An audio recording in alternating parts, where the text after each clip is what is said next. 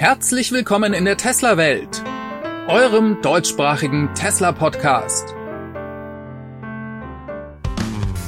Hier die Themen. Model Y erreicht höchste Sicherheitsbewertung bei der Euro NCAP. Chipmangel ist vorbei und günstiger Tesla schon 2024.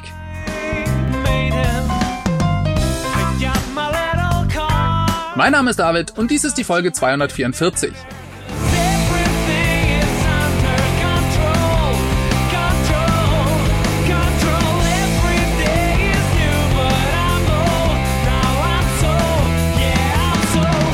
Ja, hallo und herzlich willkommen zurück zu einer neuen Ausgabe der Tesla Welt. Es ist schon wieder wahnsinnig viel passiert diese Woche und deswegen stürzen wir uns auch gleich in die Themen. Diese Woche fand in San Francisco eine Tech-Konferenz von Goldman Sachs statt. Und das Interessante daran war, dass der Head of Investors Relation von Tesla, Martin Wiecker, dort sprach. Den kennt der eine oder andere vielleicht aus den Earnings Calls, die er immer leitet. Ja, und er gab hier Tesla-Investoren einen Überblick über die wichtigsten Punkte für die nächsten fünf Jahre. Und eine sehr wichtige Info aus diesem Talk war, dass Tesla derzeit keine Beschränkungen mehr hat, was Batteriezellen angeht, aber auch was den Chipmangel angeht. Der hat ja die Automobilindustrie in den letzten Monaten in Atem gehalten. Und auch Tesla war davon betroffen, wenn vielleicht auch nicht ganz so schlimm wie andere Automobilhersteller. Diese Zeiten sind jetzt wohl Gott sei Dank vorbei. Tesla sieht hier keine Beschränkung mehr und das wird dazu führen, dass die Fabriken von Tesla in Zukunft besser und mehr produzieren können. Die liefen ja ein bisschen mit angezogener Handbremse durch diesen Chipmangel. Und einen ersten Hinweis darauf, den gibt es aus einem anderen Tesla-Meeting. Darüber berichtete CNBC letzte Woche. Die hatten hier Zugang zu einem Audiomitschnitt aus einem Talk zwischen Mitarbeitern von Tesla in der Giga Nevada und der Geschäftsleitung dort und hier gab die Leitung den Mitarbeitern einen Überblick über die derzeitige Situation bei der Megapack und Powerwall Produktion. Die werden ja in Nevada gebaut. Und hier hat Tesla unglaubliche Zahlen vorgelegt. Es ist ihnen inzwischen möglich, 42 Megapacks pro Woche, also in sieben Tagen zu bauen. Und so plant Tesla im dritten Quartal 2022 442 Megapacks zu produzieren. Und dies entspricht einem Zuwachs von 85 Prozent gegenüber der Megapack-Produktion im vergangenen drei Monatszeitraum. Und das ist schon der absolute Wahnsinn. 85 Prozent Anstieg von Quartal zu Quartal.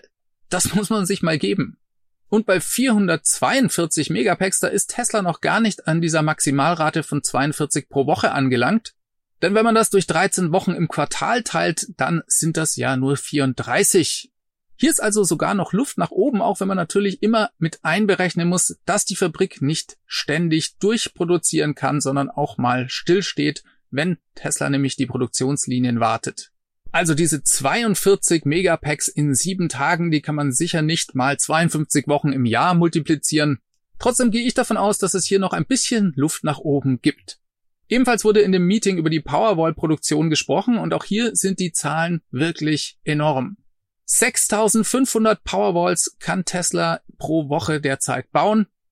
Wenn wir das mal zwölf Wochen nehmen und sozusagen schon eine Woche Maintenance einberechnen, dann wären das 78.000 Powerwalls im Quartal und aufs Jahr gerechnet dann 312.000. Das ist die theoretische Produktionskapazität derzeit bei Tesla. In der Praxis sind sie noch nicht ganz so weit. Im Q2 wurden 37.600 Powerwalls gebaut und Tesla möchte im Q3 zumindest eine Steigerung von 22 Prozent hinbekommen. Das wären dann knapp 46.000. Aber auch das ist eine signifikante Steigerung. Und wir werden die Energiesparte bei Tesla durch den aufgehobenen Chipmangel sozusagen in Zukunft stark wachsen sehen. 2023 könnte sich das dann noch deutlich stärker bemerkbar machen. Und jetzt ist die große Frage, wenn Tesla jetzt kein Problem mehr hat, Chips zu bekommen. Wie schaut es dann mit dem Rest der Automobilindustrie aus? Derzeit gehen ja die Zulassungszahlen weiter zurück und die Automobilindustrie, die argumentiert weiter, dass dies an den Chips liege. Ist das wirklich so? Oder sehen wir hier schon den Übergang hin zur Elektromobilität und einen massiven Einbruch bei der Nachfrage nach Verbrennungsmotoren? Wir werden sehen, es sind spannende Zeiten und wir bleiben natürlich am Ball. Reden wir mal über Fahrzeugsicherheit. Ich habe euch ja in der Vergangenheit schon öfters erzählt, warum Elektroautos in puncto Sicherheit im Vergleich mit Verbrennern die Nase vorn haben. Ich blende euch den Link zur entsprechenden Folge hier nochmal ein.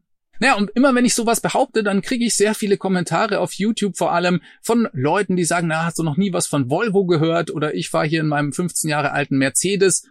Was willst du denn jetzt hier mit Tesla? Das ist doch alles nur Propaganda.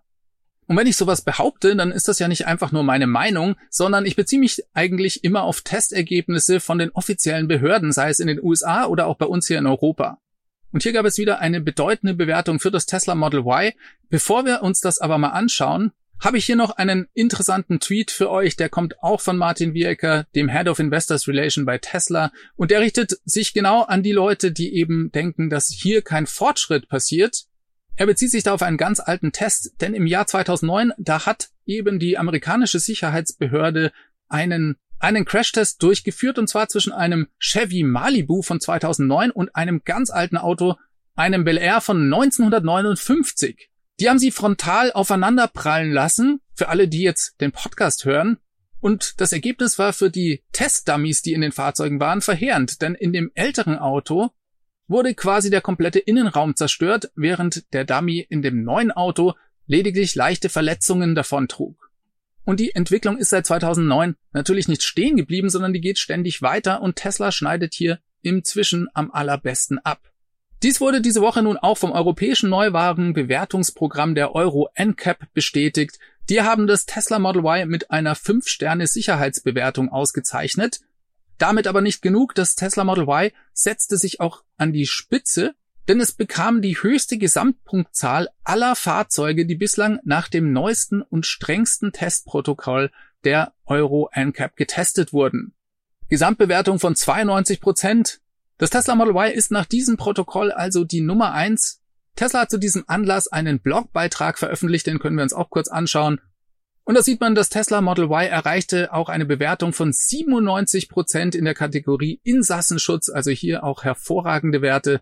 Und sogar 98 Prozent in der Kategorie Sicherheitsassistenz. Hier geht's um das ADAS, also um das Assistenzsystem im Tesla. Und das Interessante daran ist, dass hier ein Fahrzeug zum Einsatz kam, das lediglich auf Tesla Vision basiert und kein Radar mehr verbaut hat. Alle Skeptiker da draußen, die vielleicht noch Zweifel an Teslas Politik haben, das Radar wegzulassen, können also hier beruhigt sein. Denn genau dieses System, das nur auf Kameras basiert, bekommt hier die Bestnote. Interessant an dem Blogartikel von Tesla fand ich auch noch, dass Tesla speziell hervorhob, dass das hintere Rahmenteil, das im Druckgussverfahren hergestellt wird. Ihr wisst schon, das sind die Gigacastings, dass das besonders zu der Fahrzeugsicherheit beigetragen hat. Zusätzlich nannten sie noch ein paar andere Punkte, wie zum Beispiel Zwischensitz-Airbags, Multikollisionsbremsen, das verhindert, dass man bei einem Unfall dann weggeschleudert wird, wenn weitere Fahrzeuge in einen krachen. Dann gibt's noch das Fahrerüberwachungs- und Kollisionsvermeidungssystem, das Tesla hier anführt. Da geht's darum, dass das Auto automatisch erkennt, wenn zum Beispiel ein Fußgänger auf die Fahrbahn tritt. Zum Thema Radar im Tesla gab es diese Woche auch noch ein bisschen Verwirrung in der Tesla-Community, denn hier ist ein interessanter Tweet von unserem Lieblings-White-Label-Hacker Green the Only aufgetaucht. Der untersucht ja immer den Code im Tesla und der fand einen Hinweis im elektronischen Teilekatalog von Tesla und zwar auf ein neues Radar, das hier vielleicht verbaut wird. Jetzt hat ja Tesla mit Pauken und Trompeten sozusagen das alte Radar erst aus den Fahrzeugen verbannt und war auch besonders stolz darauf zu sagen, dass man ab jetzt nur noch mit den Kameras das Fahrerassistenzsystem steuert. Wie passt also jetzt hier ein neues Radar ins Bild? Darüber können wir im Moment nur spekulieren, denn wir haben ja keine offizielle Info von Tesla, ob jetzt hier tatsächlich wieder ein Radar eingeführt wird. Allerdings gab es in der Vergangenheit ein HD-Radar, also eine neue Generation von Radars, an denen Tesla gearbeitet hat und die Tesla auch bei der amerikanischen FCC bereits angemeldet hatte.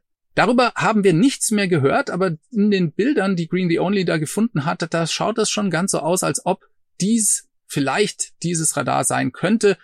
Und Elon, der hat in der Vergangenheit tatsächlich auch mal gesagt, dass das Einzige, was eigentlich vielleicht wieder einen Mehrwert bei einem Radar bieten könnte, dieses sogenannte HD-Radar sei. Also ich glaube, um das richtig einzuschätzen, müssen wir noch ein bisschen abwarten. Kommt ein Radar wieder ins Fahrzeug oder nicht? Vielleicht, vielleicht nicht. Stand heute kann man hier keine konkrete Aussage zu treffen. Wenden wir uns mal dem Lithium-Geschäft zu. Hier gab es nämlich spektakuläre News von Tesla diese Woche. Ein Artikel auf Reuters ist dazu aufgetaucht und zwar geht es darum, dass Tesla hier einen Bauantrag gestellt hat für eine Lithium-Verarbeitungsfabrik. Das soll die erste seiner Art in den USA werden und Tesla steigt hier also tatsächlich ins Lithiumgeschäft ein. Eine große Überraschung ist das eigentlich nicht, das war schon irgendwie absehbar. Und bei der Lithiumproduktion für Batterien, da ist auch genau diese Verarbeitung der Knackpunkt. Das hat Elon in der Vergangenheit schon oft gesagt. Er sagte, die Förderung und der Abbau von Lithium, das ist eigentlich nicht das Problem, sondern eher die Verarbeitung danach. Denn das ist hochkomplex, und hier sieht Tesla einen Flaschenhals. Er hat dann auch im letzten Earnings Call zum Beispiel nochmal ausdrücklich die Industrie gebeten, hier bitte mehr Kapazitäten zu schaffen. Er sagte Zitat, es sei also eigentlich im Grunde, als würde man Geld drucken. Denn bei der Lithiumverarbeitung, da gibt es derzeit die gleichen Margen wie im Softwaregeschäft. Er sagte, deshalb möchte ich noch einmal Unternehmer ermutigen, in das Lithium-Raffinierungsgeschäft einzusteigen. Sie können dabei nicht verlieren, denn es ist eine Lizenz zum Gelddrucken. Ja, das war im Juli und jetzt baut Tesla hier eine eigene Fabrik. Aus dem Bauantrag geht hervor, dass die Genehmigung, wenn die erteilt wird, einen Bau bereits im vierten Quartal 2022 ermöglichen könnte und dass die Produktion in der Fabrik dann bereits Ende 2024 starten könnte. Im Moment sind noch zwei Standorte im Gespräch. Einer davon ist in Texas und ich glaube, darauf wird es auch hinauslaufen. Wir wollen mal über die Möglichkeit reden, ob Tesla eventuell ein günstigeres Fahrzeug bereits 2024 auf den Markt bringen könnte. Hinweise darauf gab es in einem Artikel von Business Insider und die berichteten hier über eine Tech-Konferenz von Goldman Sachs in San Francisco. Und hier geht es nochmal um den Chef von Teslas Investors Relations, der heißt Martin Wiecker. Der hat nämlich an dieser Konferenz gesprochen und hat hier den Investoren eine Art Überblick über die nächsten fünf Jahre bei Tesla gegeben. Leider war das keine öffentliche Veranstaltung, sondern er hat das sozusagen hinter verschlossenen Türen getan. Trotzdem sind hier Informationen bei Business Insider zu finden. Und im Prinzip sagt Martin Wirker, es gibt zwei kritische Punkte in den nächsten fünf Jahren für Tesla. das eine ist die Batterieversorgung und die Technologie dazu. Und das zweite sind die Kosten der Herstellung eines Elektroautos. Und eine sehr interessante Aussage von ihm fand ich, dass er sagte, dass die Branche letztendlich so schnell wachsen werde, wie das Batterieangebot es erlaubt. Nicht die Nachfrage nach Elektroautos ist also das Problem, sondern das Batterieangebot. Das heißt, Tesla geht davon aus, dass alle Elektroautos, die nur irgendwie gebaut werden können, auch gekauft werden. Leute, die hier regelmäßig den Kanal sehen, ist das auch keine Neuigkeit. Ja, und Tesla, die machen alles Notwendige, was eben dazu führt dann, dass genügend Batterien vorhanden sind. Unter anderem steigen sie eben dann auch ins Lithiumgeschäft ein. Das hatten wir ja bereits besprochen. Denn Tesla baut ja eine eigene Fabrik zur Lithiumverarbeitung.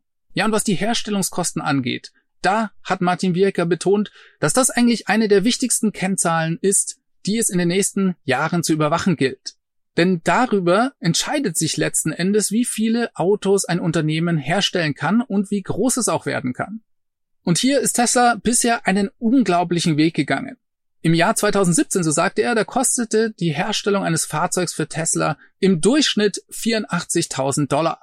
Und heute ist Tesla bei 36.000 Dollar. Also in vier Jahren gab es hier eine Kostensenkung von 57 Prozent. Das ist schon der Wahnsinn. Und ihr müsst euch mal vorstellen, welche Situation Tesla in 2017 denn hatte. Da befanden sie sich mitten in der Production Hell. Es ging darum, das Model 3 zu bauen. Und Tesla hatte große Probleme dabei. 2017 hat Tesla 101.000 Autos gebaut. Und nur 2685 davon waren Model 3. Ja, dieses Jahr wird Tesla zwischen 1,4 und 1,6 Millionen Autos bauen. Und davon ist nur noch ein kleiner Bruchteil Model S und X. Ja, und Elon, der antwortete sogar auf einen Tweet von Tasmanian, die in einem Artikel auf diese 57% Kostensenkung hinwiesen. Und er sagte, das war eigentlich noch schwieriger als der Schritt zur Massenproduktion. Und der war schon unglaublich schwer. Das ist also was, wo Tesla wirklich stolz drauf sein kann, ja, und in dem Artikel weist Tasmanien richtigerweise darauf hin, dass dies ja noch vor Einführung der 4680er Zellen ist.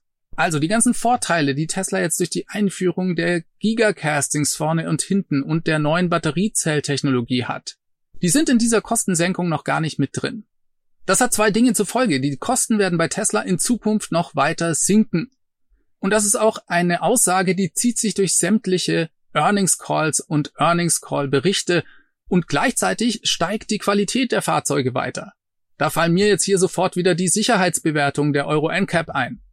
Wie hat Tesla das denn jetzt genau geschafft? Und da gab es auch eine interessante Aussage von Martin Bierker, der sagte nämlich, dass dies nicht etwa durch günstigere Herstellungskosten bei der Batterieproduktion zustande kamen. Nein, das ging vor allem durch besseres Fahrzeugdesign und durch Maßnahmen, die Herstellung so einfach wie möglich zu gestalten.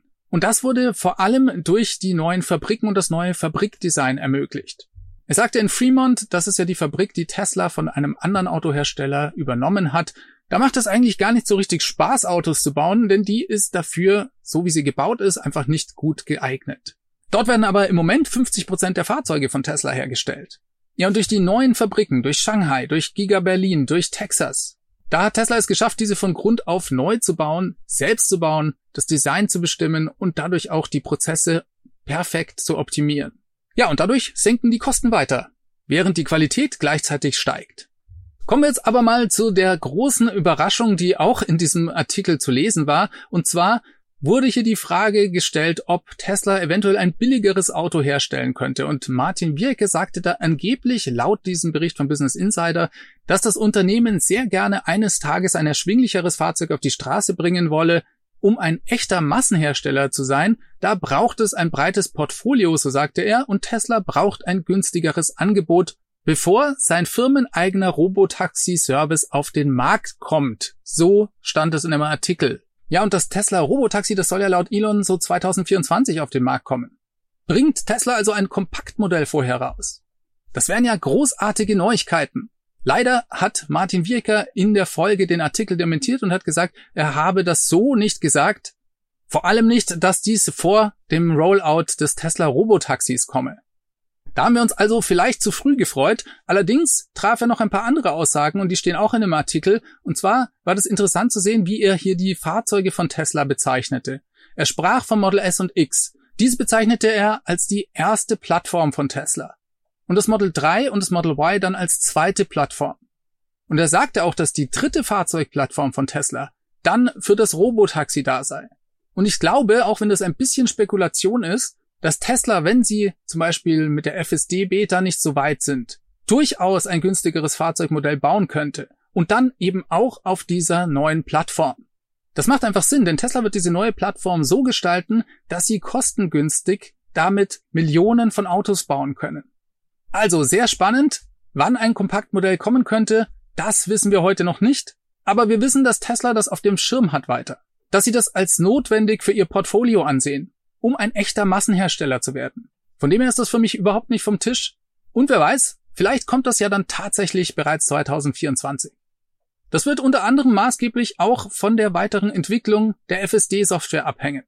Hier ist gerade die 10.69.2 an die 100.000 Fahrzeuge da draußen gegangen, die in den USA bereits diese Beta-Software testen bei uns zu Lande gibt's die leider immer noch nicht, aber auch wir bekommen ja Software-Updates und hier rede ich mal über die neueste Version, denn es sind wohl hier Release Notes aufgetaucht, unter anderem auf Deutsch. Das ist die 2022.28.1 und die hat ein paar interessante Verbesserungen. Unter anderem steht da, es lassen sich jetzt beim Navigieren zu einem Ziel bis zu drei Routen anzeigen. Vergleichen Sie schnell die Gesamtfahrzeit und die Verkehrsinformationen für jede Route. Das kennen wir vielleicht von Google Maps schon, wo dann einfach dran steht, wenn ihr hier lang fahrt, dann dauert das eben zwei Minuten länger oder zwei Minuten kürzer. Soweit meine Infos sind, soll das auch für Deutschland kommen. Es gab ja ein paar widersprüchliche Aussagen auf Twitter dazu. Ich weiß es noch nicht abschließend, aber ich halte euch auf jeden Fall auf dem Laufenden. Dann sind noch interessante News zu einem eventuellen Rollout der V4 Supercharger aufgetaucht. Ihr wisst ja, im Moment haben wir die dritte Version von den Superchargern bei uns an den allermeisten Stationen. Mit bis zu 250 kW Leistung kann man an den Tesla V3 Superchargern laden und es ist aber auch ganz klar, dass hier die vierte Generation irgendwann kommen wird. Elon hat uns ja in der Vergangenheit schon öfters angeteasert, dass hier gerade im Bereich Supercharging einige sehr interessante Sachen in Arbeit sind. Und hier ist ein Tweet aufgetaucht von jemandem, der wohl hier Anträge auch für den Bau einer V4 Supercharger Station gefunden hat. Leider sind hier keinerlei Spezifikationen über die Leistung aufgetaucht. Allerdings baut Tesla hier wohl auf einem freien Grundstück in den USA 40 Supercharger in Kombination mit einer 4500 Quadratmeter großen Solaranlage und auch Megapacks sind geplant. Klingt nach einem spannenden Projekt. So ein Megapack, das kann Energie aufnehmen, damit kann man ungefähr 40 Teslas laden. Ja, und Elon, der reagierte auf diese Meldungen, der bremste ein bisschen die Erwartungen, so habe ich das zumindest interpretiert, denn er sagte, Supercharger-Zentren mit Solaranlagen und Batterien, das ist die langfristige Version. Er betont also, dass das eigentlich jetzt noch nicht überall sofort der Fall sein wird. Langfristig macht das aber natürlich total Sinn, denn Tesla kann dadurch ja Lastspitzen abfangen und die Kosten für den Strom deutlich senken. Ja, damit kommen wir für diese Woche zum Ende. Ich hoffe, ihr hattet Spaß beim Zuschauen und Zuhören. Dann lasst mir doch eine positive Bewertung da. Daumen nach oben oder für die Podcast-Hörer eben einfach den Podcast bewerten. Gerne auch den Kanal abonnieren. Darüber würde ich mich sehr freuen und vor allem schaltet beim nächsten Mal wieder ein. Ich wünsche euch eine gute Woche. Macht es ganz gut. Ciao, ciao. Diese Sendung wurde freundlicherweise vom Tesla Owners Club Helvetia, dem jungen und initiativen Tesla Club aus der Schweiz und dem TFF, dem Tesla Fahrer und Freunde e.V. unterstützt. Beide Clubs sind die Herausgeber des T&E Magazins. Das Podcast Mastering kommt dieses Mal wieder vom Daniel.